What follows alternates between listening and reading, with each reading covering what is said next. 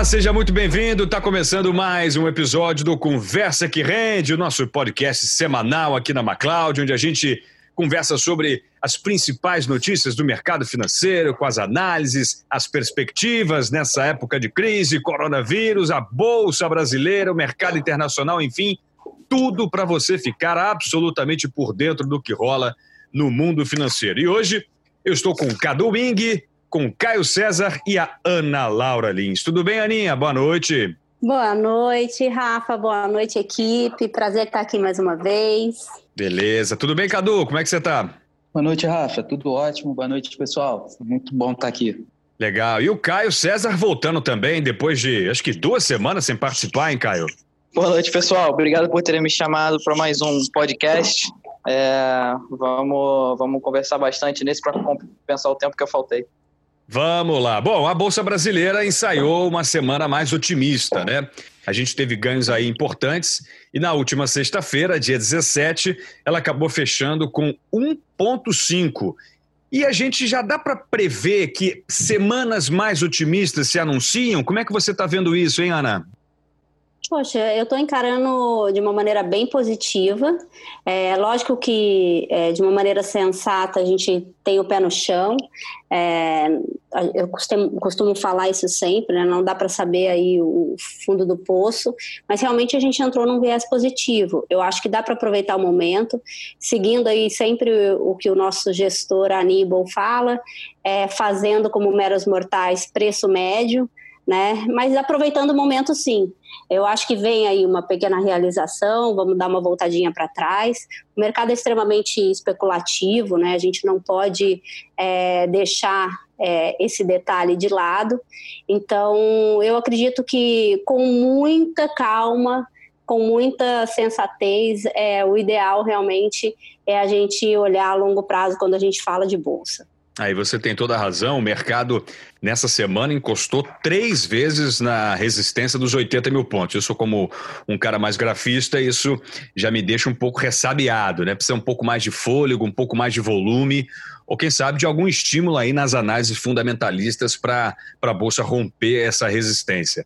Mas, Cadu, a gente teve uma, uma melhora no cenário externo também, né? A gente teve boas perspectivas na Europa. É, a crise do coronavírus ela vai tomando pelo menos uma curva mais achatada em relação às mortes, aos novos casos. Os Estados Unidos estão nesse momento, sobretudo Nova York, enfrentando um momento de grande dificuldade, mas o presidente Trump, até de maneira é, é surpreendente, anunciou um plano que foi considerado por muitos é, até bem sustentado de é, é, abertura, reabertura da economia americana a partir de maio. Então a gente tem um cenário externo um pouco mais favorável né, para essa bolsa que se anuncia aí nas próximas semanas. Com certeza. É, a gente viu, né, essa semana foi mais uma semana positiva, a bolsa fechando aí com, com uma alta de um pouco mais de 1%, muito influenciado pelo cenário externo. A gente observou que o número de, de contaminação, né, Europa, Estados Unidos, começou a, a, a, ter um certo arrefecimento, né, e isso deu uma perspectiva positiva, mas para o final da semana, a gente pode, pode falar especificamente hoje algumas coisas. É, ontem, esse anúncio na, nos Estados Unidos para reabertura, na Europa também, alguns países já começando a flexibilizar esse confinamento, isso traz uma perspectiva de uma retomada do, do mercado de maneira geral e ajuda, né, com a gente vai um pouco a reboque desse otimismo externo. E isso trouxe a bolsa um pouco para um patamar um pouco mais positivo. A gente observou também, né, ontem saiu uma, uma matéria, uma, um noticiário falando sobre um possível tratamento, então medicamento, isso animou bastante o mercado, que é o tal do Remdesivir, se não me engano. Exatamente.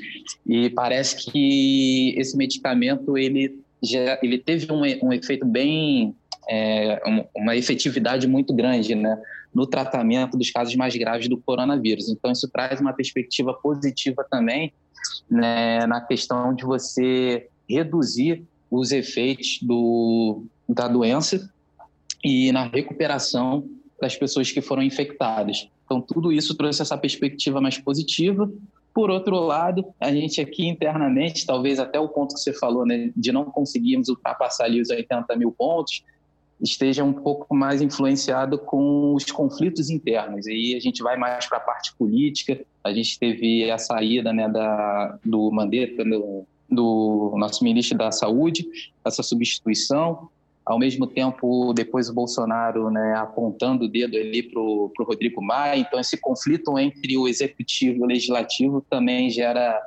de, deixa um, um, pouco a desejar no, no cenário brasileiro. É verdade. Bom, só para contextualizar os dados que o Cadu trouxe, uh, o medicamento é o Remdesivir, né, da empresa biofarmacêutica Gilead, que testou um grupo de 125 pacientes eles receberam essa medicação e, em menos de uma semana, quase todos receberam alta, né? Tivemos apenas duas mortes. É uma perspectiva positiva, porém, a própria empresa, a Gilead, a responsável pelo medicamento, diz que é preciso ainda uma totalidade dos dados mais analíticos para chegar a conclusões mais efetivas, né?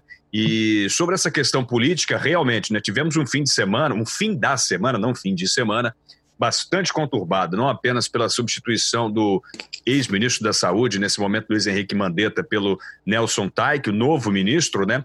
mas também pela, digamos, a fala atravessada do presidente Jair Bolsonaro em entrevista à CNN Brasil, dizendo e praticamente abrindo guerra contra o Rodrigo Maia, que ao mesmo tempo também criticou demais o ministro da Economia Paulo Guedes. Tudo isso em relação à ajuda, ao socorro aos estados, né? O governo enviou um projeto bem aquém daquele modelado anteriormente pela Câmara dos Deputados. Isso gerou um ruído muito grande, houve troca de farpas e com isso o mercado realmente é, encarou esse momento político barra econômico conturbado como uma instabilidade momentânea, por isso os ganhos não foram assim tão volumosos como foram, por exemplo, nos Estados Unidos, onde os índices subiram é, bem mais, né? O, o SP500 subiu 3% e o Dow Jones subiu 1,4%, né? E aí, Caio, eu jogo a bola para você, porque dentro desse cenário totalmente otimista, o dólar, rapaz, que menino levado, continua subindo, 5,26%, alta na semana de mais de 2%. Me explica essa aí, por favor. É, é o que acontece?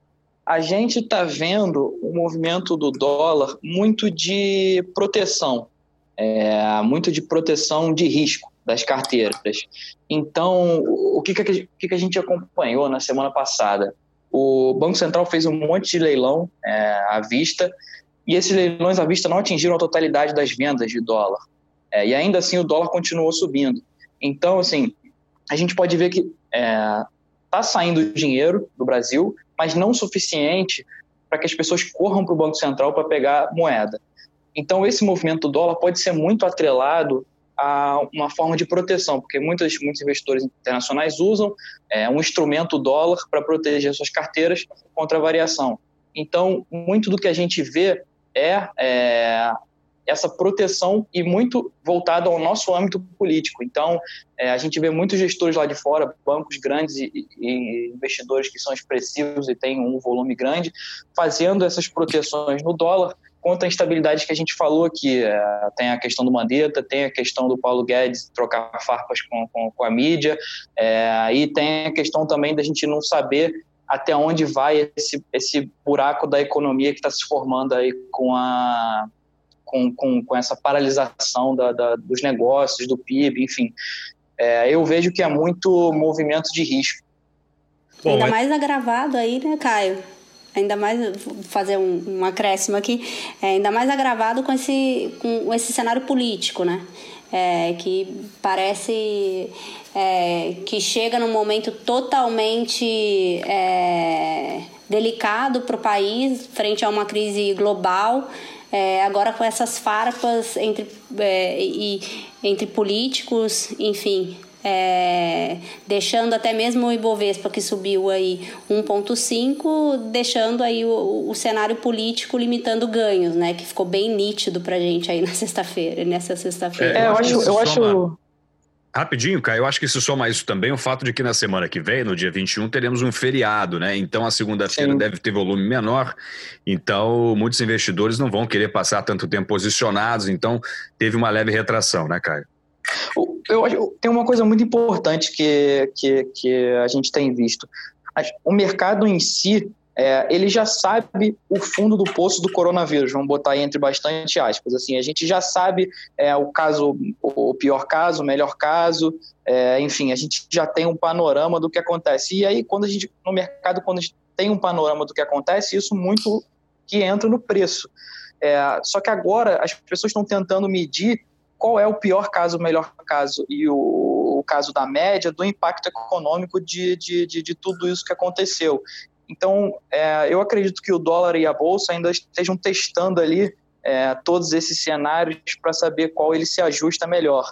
É, e aí muita coisa vai sair aí de, de, de, de PIB, de produção, é, que ainda vai corroborar para um aumento ou uma diminuição na, nesses, nesses preços.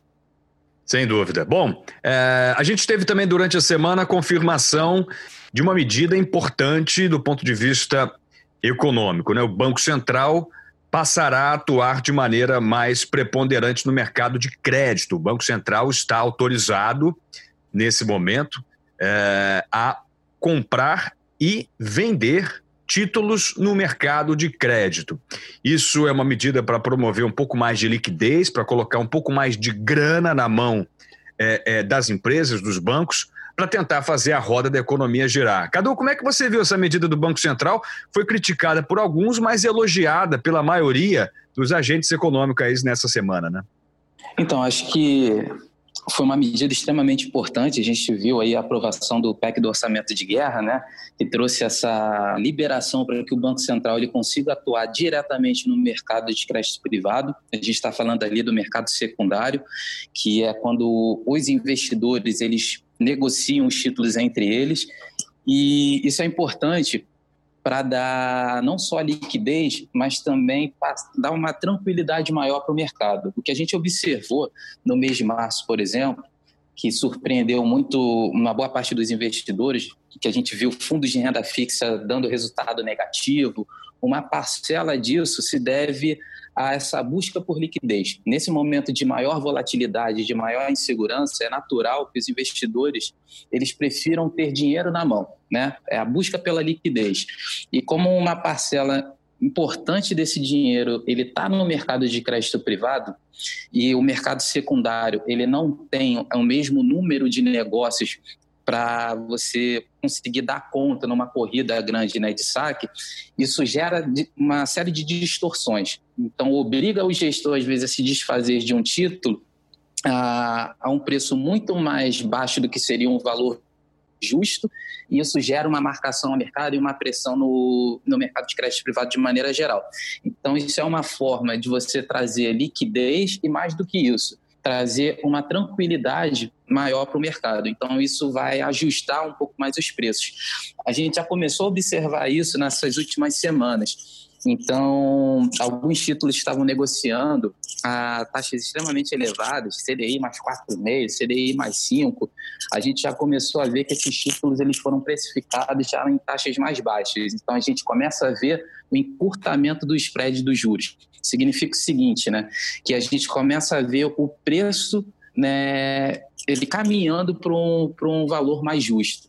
Então, é provável que a gente tenha uma retomada também para os fundos de crédito privado, para esses fundos de renda fixa, e isso vai trazer uma, uma tranquilidade maior para esse, esse mercado.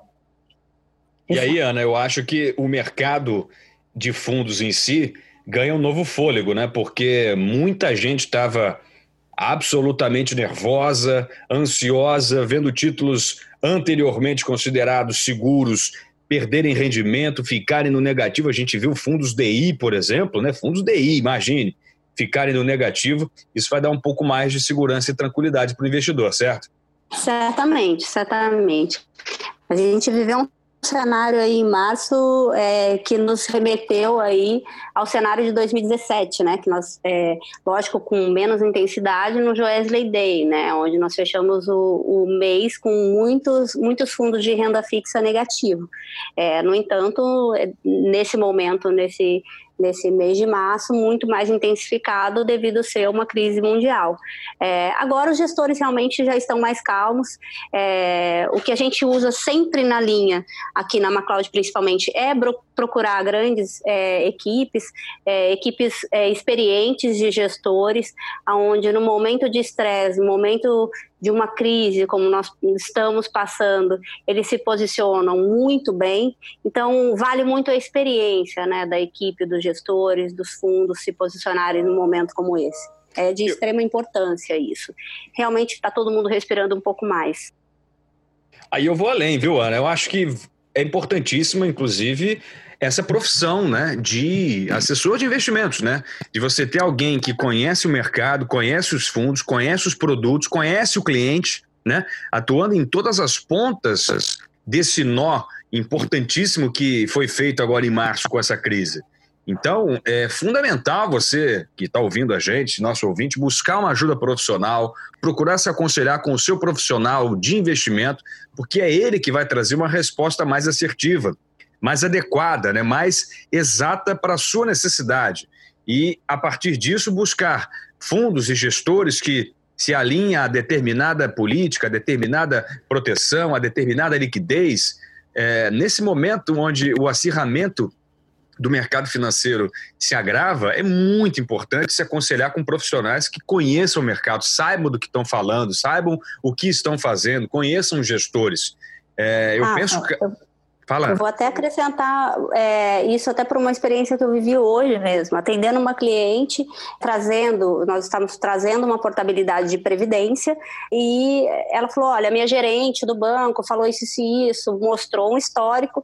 Eu falei, olha, é, num momento como esse, mais do que nunca, a gente não pode se basear em histórico é, de rentabilidade passada. O cenário ele é diferente, é, a maneira de se agir é diferente como o Aníbal é, falou já várias vezes, hoje um ativo que era considerado triple A, é, double A, hoje ele já não é um ativo que tem tanta segurança, o rating dele mudou. Então, assim, você ter hoje um gestor é, que analisa é, detalhadamente o seu ativo, né, é muito importante. Mais do que nunca, a gente não, não pode entregar e não é, pode olhar só para a rentabilidade. Né? Agora o cenário mudou, os ativos estão se comportando de outra maneira. Né? Então, é, é, muito bacana é, a gente vivenciar isso é, realmente no nosso dia a dia, né? trazer isso para a realidade. Então, quando a gente abriu a carteira hoje dessa cliente de consultoria, a gente mostrou para ela, olha, aqui o ativo tinha é, essa tendência, hoje esse ativo que já que está dentro da carteira, o gestor não mudou, ele não se reposicionou diante dessa crise, por isso que a nossa indicação de você estar mudando de fundo, é, o momento realmente é instável, então esse, esse tipo de ativo traz para você um risco muito grande, é, que foge totalmente do teu perfil, então até ontem isso era o melhor para você. De hoje em diante, é realmente realmente é, é outro posicionamento. É, e, e, isso é o mais importante, né? Você estar com uma equipe é, que está olhando para o teu patrimônio e não, é, não é, só olhando para a rentabilidade do fundo, para a rentabilidade de entrega, e sim para mais do que isso, que muitas pessoas não olham, não veem, né? é, é muito importante. Sem dúvida, perfeito. Bom, Caio, é, uma outra pauta que eu queria trazer para a gente discutir nesse momento é em relação a alguns fundos multimercados que estão buscando um pouco mais de risco, né? o apetite ao risco está voltando, mas eles estão querendo ativos não aqui no nosso mercado brasileiro, e sim no mercado americano. A gente tem visto aí fundos como, por exemplo, o Fundo Verde, aumentando suas posições em empresas tecnológicas, né, se desfazendo de algumas posições do Brasil é, como é que você avalia esse movimento? O que é está acontecendo? Por que, que a Bolsa Americana se torna, nesse momento, mais atrativa para quem busca risco do que a Bolsa Brasileira?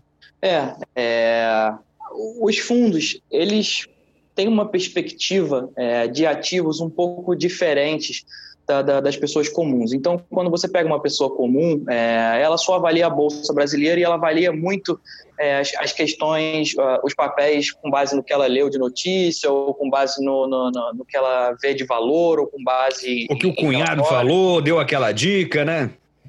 É, exatamente. E os fundos eles trabalham numa perspectiva completamente diferente. Então, assim, não existe é, somente o mercado brasileiro para um fundo multimercado, por exemplo, que é um fundo que é quase uma, vamos botar entre aspas, uma carta branca para investir no que ele quiser.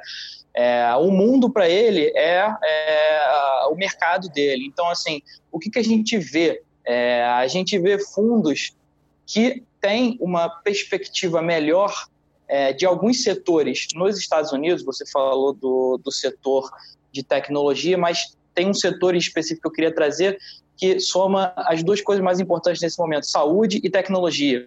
Então, a gente tem algum, algumas empresas de saúde ligadas à tecnologia é, nos Estados Unidos que tiveram um crescimento muito grande e que têm ideias de negócio muito interessantes é, ou que, que tem um mercado mundial, enfim. Quando um gestor de multimercado pensa, ele pensa numa estratégia global, ele pensa em investir em títulos da África do Sul, ele pensa em comprar ações na China, enfim, ele tem diversas formas de agir quando ele bota na, na, na, vamos botar assim na ponta do lápis as oportunidades Brasil contra as oportunidades em Estados Unidos, é, muitas vezes ele tem oportunidades de Estados Unidos. E nesse momento, com a queda expressiva que a Bolsa Americana teve, é, você tem um ganho, vamos botar assim, é, duplo. Porque, um, você está investindo em papéis sólidos, é, de empresas grandes, é, e você está indo para um mercado que, vamos, que, que, é um pouco mais seguro. Então, você sai um pouco de países desenvolvidos, você sai um pouco de Bolsa Brasileira,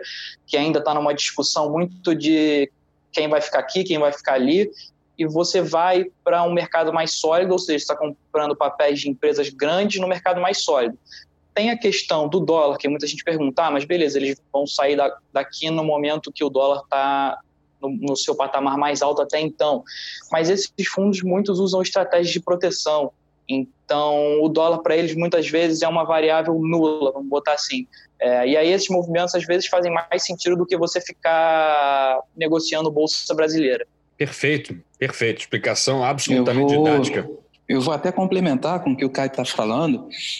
É, eu acho que tem uma questão também de perspectiva. A gente teve um dado hoje também falando da China, por mais que tenha sido, a, acho que a primeira vez aí nos últimos 40 anos quase que, que ela apresentou um, um, uma retração que, por mais que tenha sido um número negativo, ele ficou acima das expectativas que o mercado estava esperando. Então, se esperava uma queda maior. Então, nesse momento, que se começa a projetar que nos Estados Unidos a gente já esteja muito próximo do pico ali da, da contaminação, o mercado ele entende que a economia americana ela tem um potencial muito maior de recuperação num ritmo mais rápido. Então, acho que o que o pessoal está olhando é que a economia americana, pelo dinamismo e pelo poder de fogo né, que, que eles têm para injetar e estimular o mercado, isso vai impulsionar e essa recuperação ela vai se dar mais rapidamente do que a gente vai conseguir ver nos outros países, especificamente falando no caso do Brasil. E uma coisa, uma coisa que pode atrasar muito né, essa recuperação aqui no cenário interno é o ponto que a gente estava falando inicialmente, da, da disputa política. A gente tinha uma outra medida provisória, que era aquela questão do contrato verde-amarelo, que estava também para ser votada. Basicamente, isso saiu da agenda e ela vai caducar na segunda-feira agora, então é um outro projeto que tentava ali trazer uma perspectiva para o mercado de trabalho, para você atenuar, facilitar a contratação, reduzindo o custo trabalhista para as empresas. Se não me engano, para pessoas ali de 18 a 29 anos, para o primeiro emprego. Então você começa a ver que esses conflitos ele também vão atrasar as medidas políticas que precisam ser adotadas aqui e pode ser que a gente leve mais tempo. Primeiro, a gente tem menos poder de fogo, a gente está aumentando muito endividamento aqui, e ao mesmo tempo a gente tem dificuldade na aprovação das medidas que vão ajudar com que a economia brasileira ela comece a se recuperar. Eu acho que é um somatório dessas duas coisas também. É, contextualizando politicamente o que aconteceu. A medida foi aprovada na Câmara na última quarta-feira à noite, porém, depois das declarações do presidente Jair Bolsonaro disparando contra o Rodrigo Maia, a medida que ia ser apreciada no Senado acabou sendo barrada, a pauta foi adiada e, como o Cadu mencionou, ela caduca na próxima segunda-feira, enfim, ela não deve entrar em vigor, justamente por conta desses problemas políticos. Mas é isso. Bom, gente, já estamos aqui chegando na nossa reta final. Queria agradecer imensamente mais uma vez a vocês, ao Caio César, ao Carlos Eduardo Wing, nosso Cadu Wing e a Ana Laura Lins. Obrigado, time. Valeu mesmo, hein? Continuo convidando vocês a interagirem com a gente nos podcasts da MacLeod. A gente tem o Mudando de Assunto toda terça-feira pela manhã, trazendo assuntos não relacionados especificamente ao mercado financeiro, mas, claro, trazendo sempre pautas importantes do mundo econômico e do mundo dos investimentos, sobretudo, e a conversa com o gestor, quando a gente trata de maneira um pouco mais íntima, um pouco mais próxima de como os fundos de investimento estão colocando nosso dinheiro para render. Convido vocês a baixarem também esses episódios no podcast da MacLeod, nos melhores agregadores de podcasts. Já estamos no Google Podcast, no Apple Podcast e também no Spotify. Obrigado, galera. Muito, muito obrigado pelo prestígio da sua audiência e até a próxima. Tchau, tchau.